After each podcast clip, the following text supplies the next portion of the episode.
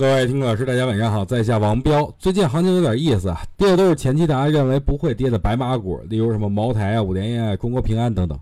我认为这些个股的下跌是好事儿啊，因为只有他们跌了，资金才会流入到其他的个股上，因为他们市值太大了，随便出来一点资金呢，就能养活一个小的板块。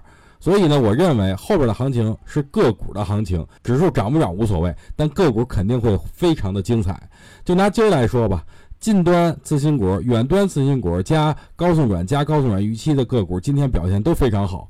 盛虹股份盘中迅速封板，有望走出填权的行情。近端次新股新锐科技四板成妖，猛狮科技最后呢扭扭捏捏也封板了，成交量明显放大。宏宇新材啊也是再显王者霸气，嗯，目前无人可挡。对于目前的这个行情来说，我只有六个字，那就是轻指数重个股。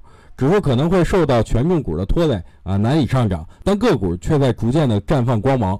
与其现在去赌指数涨跌，还真不如把握短线的这个机会来的更好一些。您说是不？